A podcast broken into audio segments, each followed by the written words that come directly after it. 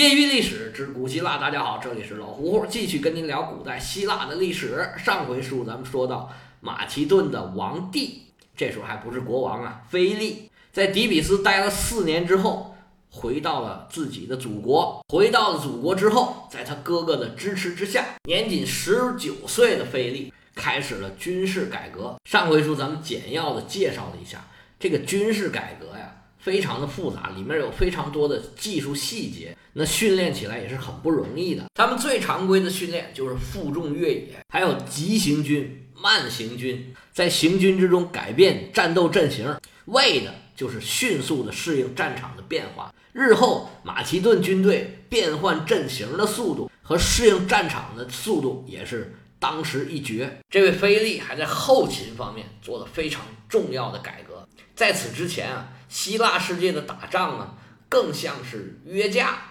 约一个地方，军队呢往往只能打一天，最多打两天，打完就回去了。很多人呢拖家带口去打仗，甚至带着老婆、奴隶、仆人。咱们以前说过，斯巴达人一个人带着七个希洛人，这么一来呢，军队的行军速度和灵敏性都是下降的非常厉害，而且呢补给消耗的也很快。希腊呀很小。而且呢，原来的这种战争啊，形式大于内容，这么打仗可能还凑合。但是马其顿要比希腊世界要开阔很多，而且呢，如果你要理想更远大、抱负更大的话，要远征这个模式肯定是不行的。菲利首先就改变了这个模式，他把原来希腊拉车的这个牛啊，改成了马，全部变成了马车做运输。你别看这个变化呀，其实这是西方第一个。用马车做运输的军队，他这么做首先就说明他想要提高部队的机动能力、行进速度，而且呢，每个士兵要携带自己的装备、衣服、药、餐具、毯子、三十天的食物，还有其他自己用的一些物品。这也是说我们为什么说刚才一定要强调他们的负重训练，因为他们必须有这个负重能力，才能保证这个军队的机动性。而且呢，他规定。禁止女人到战场，十个士兵才可以配一个仆人，一个骑兵也允许配一个仆人。这种一个骑兵带一个随从的模式，一直到中世纪的时候还是这样。初步完成了军事改革之后，马其顿的战力啊，已然是强过以前很多了。菲利的这位王兄啊，觉得哎，差不多了，有点寄养难耐，于是乎啊，就带着新训练的部队。西征伊利里亚，这个对我们没有门牙的人特别不友好的这个国家，但是不知道是训练不成熟啊，还是指挥水平不高。这位佩尔迪卡三世啊，不但输了仗，而且死了人，自己把命搭在战场上了。这一幕呢，我们上一回已经讲过了，于是才出现五大臣监国的这么一个事儿。道比书说完了，现在呢，在马其顿国内啊，菲利可以说是。独揽大权，所有的对手都已经被他打掉了。他这场考试前面的题都答得非常的漂亮，最后剩一道大题，就是伊利里亚。伊利里亚这个地方啊，因为他不说希腊语，被希腊人呢视为蛮族。蛮族不蛮族的，咱且不说，他确实不是太发达。这个蛮族的特点呢，就是没有稳定的农业社会，经常需要靠武力来生活下去。原来呢，跟马其顿差不多。应该是比马其顿更蛮吧，所以在马其顿跟他竞争的过程中呢，基本上都是受欺负的。伊利里亚经常在战争中战胜马其顿的军队，而且呢，他一旦收成不好了，他不像我们这些农民一样想办法改善种植方式啊，用优良品种或者多存点粮，他不捡，他就是到处去抢，哪儿有就去哪儿抢。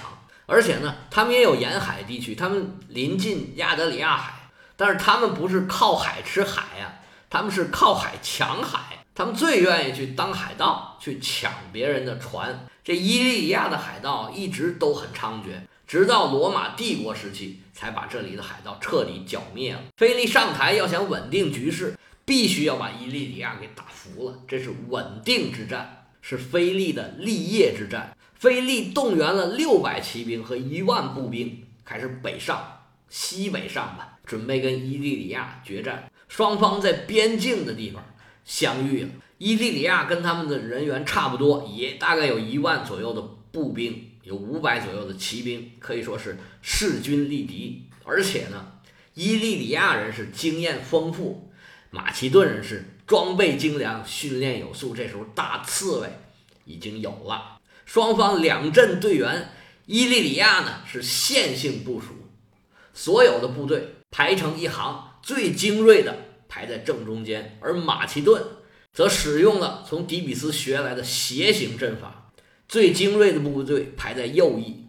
伊利里亚的国王叫巴迪利斯，他现在啊还是信心十足，因为一年前菲利的哥哥就死在他的手上，他觉得你们还是那个手下败将，我倒要看看你们能玩出什么新鲜来。只听鼓号齐鸣，双方的队伍就开始激战在一块儿了。因为人数差不多呀，毕竟势均力敌。开始呢，基本上是打成个平手。不过战不多时。训练有素的马其顿人就开始显示出来优势，他们右翼的精锐啊，就逐渐击溃了伊利里亚的左翼。先是骑兵，然后是步兵，开始有点顶不住，一步一步的往回撤。右路和中路的军队一看左路是要崩啊，赶紧过去支援，否则他们一旦被击溃，全军就面临着被包围的处境。那本来中路和左路。都比较平衡的马其顿军队啊，就逐渐取得了优势。而且马其顿军队啊，比伊利里亚的军队行动速度要快，合围很快就形成了。伊利里亚人开始崩溃，一部分快速的逃离了现场，战场啊，大部分都被杀了。马其顿稳固了自己的领地，这是菲利取得的第一场大胜。咱们再说一次，无论哪国，无论什么时候。所有的将军，他只要开疆拓土，能取得对外的胜利，他在国内一定会取得非常非常高的声望。菲利就这样成了马其顿的民族英雄。那么他废掉他二哥的这个幼子，自己称王，已然是顺理成章。这个时候就可以称他为菲利二世了。对伊利里亚这一仗啊，不仅让他取得了声望。还让他得到了第一个妻子，他娶了这个伊利里亚国王巴迪利斯的女儿，这也算是一种和亲吧。而且呢，创下一个先例，每次打仗都要娶妻子，这成了菲利二世的一个常规操作。二十三岁的菲利啊，又攘外又安内，算是坐稳了王位，顺利通过了他这个应该叫入学考试吧，成绩很好，成了马其顿的一哥的菲利。终于可以大展拳脚，实现他的雄心壮志了。这个时候，他的国际环境啊，应该是非常好的。原来希腊半岛上那些比较强的这些国家正在逐渐没落，谁也顾不上他。而且那些国家呢，越是没落呀，越要互相争斗，反而呢会讨好马其顿。虽然他们还是有很多的外患，但是都不太强大。像伊利里亚这样的地方，还是反复的会冲击他的边境，但是呢。都是手下败将，并不敢跟他们正面冲突。只要他们一过去，那些人就跑。接下来这几年时间呢，菲利是不停的南征北战，东挡西杀。他的这个铁刺猬阵型啊，是越演练越成熟了。而且按照惯例，他又每次打仗都娶媳妇儿的话，他又第二个和第三个媳妇儿都娶来了。在公元前三百五十六年这一年呢。菲利二十六岁，这一年对他来说是非常重要。这一年，菲利登基已经是第四个年头了。他首先收到了帕米尼欧在北方边境获胜的消息，跟伊利里亚他又打了大胜仗，暂时不用担心边境的安全了。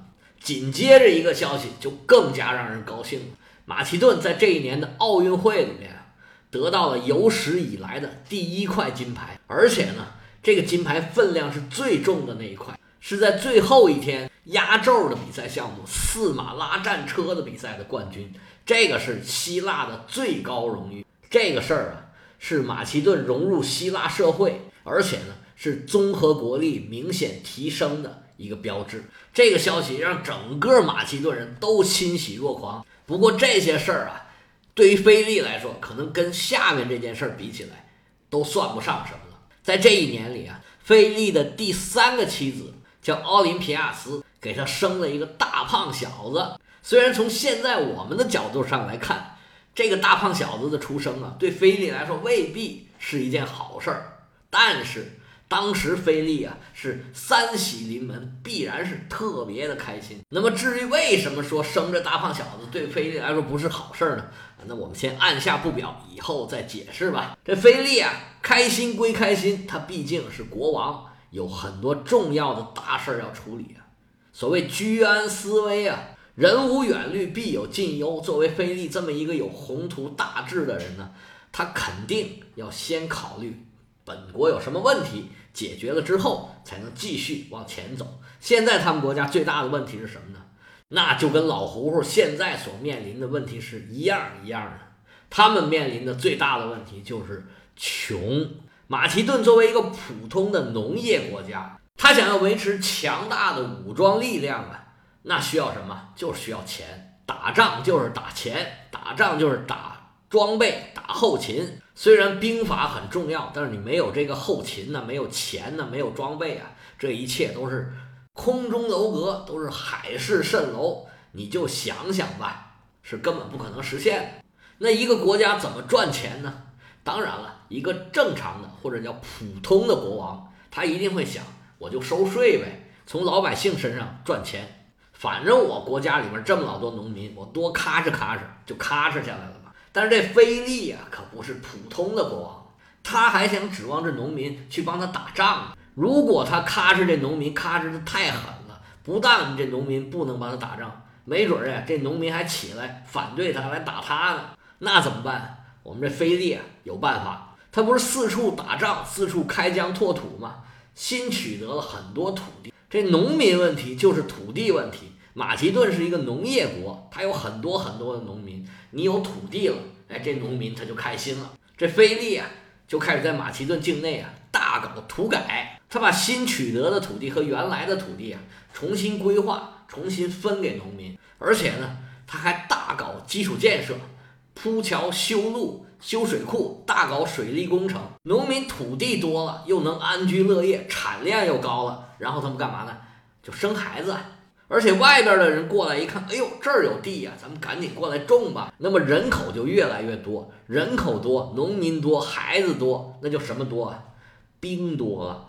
增大了马其顿的人口基数，他征兵的难度啊就小多了。而且呢，农业发展起来了，税基就扩大了，他能收上来的税呀，自然也就更多了。那老百姓有钱，他自然愿意多给你点儿。咱不是以前说过，这个收税就是收最多的羊呃鹅毛，听最少的鹅叫。那菲利的鹅是越养越多了。鹅毛也是越收越多，但是光发展农业呀，显然是不够的。所谓无农不稳，无工不富，无商不活。咱们第一、第二、第三产业都得发展，这农业就是第一产业啊。那么第二产业呢？实际上，马其顿的先天条件是非常好的。咱们以前说过，马其顿这地方啊，有很多山区，山高林密，而且山区是有什么多呢？山区矿多。原来这个地方呢。就是希腊的有很多有钱人的大钱包，雅典有很多有钱人都是在这边拥有产业的，而且雅典的造船，它需要这里面的木材，所以当时雅典是很重视这边的，这样才会有伯罗奔尼撒战争初期的对于色雷斯和马其顿这一块的争夺，而且他那个刺猬大军那么长的一些木杆儿。其实都是取材于马其顿满山遍野的这个山茱萸树上。咱刚才既然说无功不富，那么有功就会富吧？这工业嘛。那马其顿作为一个比较落后的国家，它其他的工业啊确实不太好发展，也不是一时半会儿能发展得起来的。但是采矿还是很容易。其实采矿说白了就是伸手向大自然要资源。其实说更白的话就是要钱。那挖矿就是挖钱呢。马其顿虽然也有矿山，但是啊，那个时候矿最多的，那时候已经形成规模、形成产业的一个地方呢，是一座名叫潘盖翁的矿山。这个矿山呢，就在雅典以前建的那个城市叫安菲波利斯的北边，是当时啊闻名遐迩的一个富矿。有这么一个富矿啊，任谁都是垂涎欲滴，都想把它攥在手心里。菲利原来是没有这个实力，现在呀已经开始要打这个主意了。色雷斯原来跟马其顿一样是难兄难弟，水平啊差不多是半个蛮族，但这个时候的马其顿呢，已然是脱胎换骨。色雷斯跟马其顿一样是个君主制国家，而且呢政局不稳，经常非常的动荡。这时候马其顿对付色雷斯已然是不在话下了，实力逐渐壮大的菲利啊，现在胆子也逐渐壮大起来了。他就在潘盖翁矿山的。东北边原来呀，色雷斯管辖的一块地方里面，建了一个用菲利自己的名字命名的新城，叫做菲利波波利。啊，不对，不能这么断句，应该叫菲利波波利。这个希腊语啊，波利啊，或者叫读成波利斯的，一般就是叫什么什么城的意思。现在有很多城市也叫什么什么波利，那么根儿上就是打这儿来的。比较著名的就是那波利嘛，有的把它读成那不勒斯。其实那个是英文的翻译，意大利语的发音就应该翻成那波利。那波利里边这个“那”呀，其实就是新的意思，英文这个 “new” 的意思。那波利意译过来就是新城的意思。那这个菲利波波利就是菲利的城，他把这个城建在这儿啊，这个用意不用说都知道，他这个心呢比司马昭还昭呢。但是你要在这儿建一个城还是容易的，如果抢占这个矿山呢？就会遇到一个比色雷斯强劲的多的对手，那是谁呢？就是雅典。在伯利克里时期啊，马其顿整个沿海这一片雅典的势力范围，而且呢，就在这个矿山的南边有一个城叫安菲波利斯，这城本来就是雅典人建的，这地方呢算是雅典的领土，是提洛同盟在这个地方的贸易中心，甚至是政治中心。雅典人在这个地方啊，对周边是发号施令。俨然是这个地方的地区首府。不过，自从伯罗奔尼撒战争战败了以后，吕山德呀把四处的雅典人全部都赶回去了，这里也不例外。这时候啊，安菲波利斯处于一种独立的状态，作为一个城邦存在于这个地区。而且当时菲利上台之前争权的时候，曾经跟雅典做过承诺，说一旦我上台，哎，我就把安菲波利斯还给你。而雅典呢，做梦都想拿回这个地方来。这个时候，雅典呢稍稍缓过一点劲儿来，提洛同盟呢又重新组织起来了。虽然雅典没有以前那么厉害了，但是呢，多少还是有一点余威的。而且呢，雅典有特别好的海军的传统，似乎也没有那么好欺负。最要命的一条啊，其实是雅典当时在菲利刚刚准备上台夺权的时候，给了菲利非常多的帮助。这么快就撕破脸了？这个太难看了，而菲利呢，自然也不是那么直来直去，想干啥就直接去干的那种人。他这个时候啊，采取了一招，他就是啊，蚕食色雷斯的土地，今天占一点，明天占一点，此消彼长，爱琴海北岸呢，慢慢就变成了马其顿的天下。而雅典传统上的那些盟邦呢，自然也是会见风使舵，同时呢，也是接受了菲利的暗示或者明示，逐渐呢。就倒向了菲利这边，离雅典是越来越远。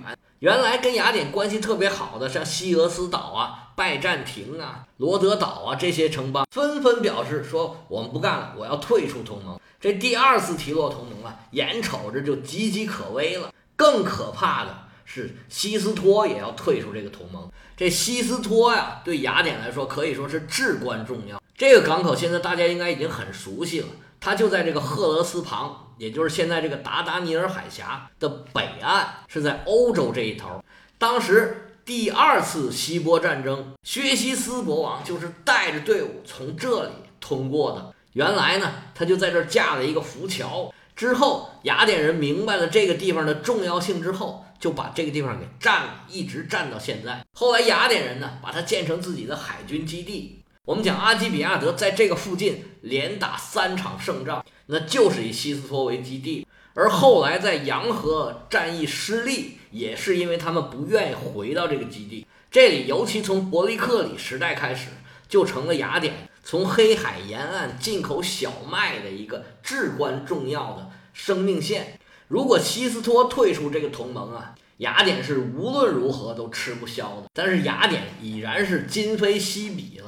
伯罗奔尼撒战争失利的，其实一个最主要的一个后果，就是雅典已然是不能保有强大的海军了。他们只允许有十二艘船。虽然后面慢慢的恢复了一点儿，但是呢，他们把传统给破坏了。那整个雅典呢，人心散了，队伍呢就非常的不好带。面对着菲利的虎视眈眈，还有提洛同盟的离心离德，到底雅典会怎么处理？而最后，安菲波利斯有没有要回来呢？最后那个矿山到底归谁所有了呢？欲知后事如何，且听下回分解。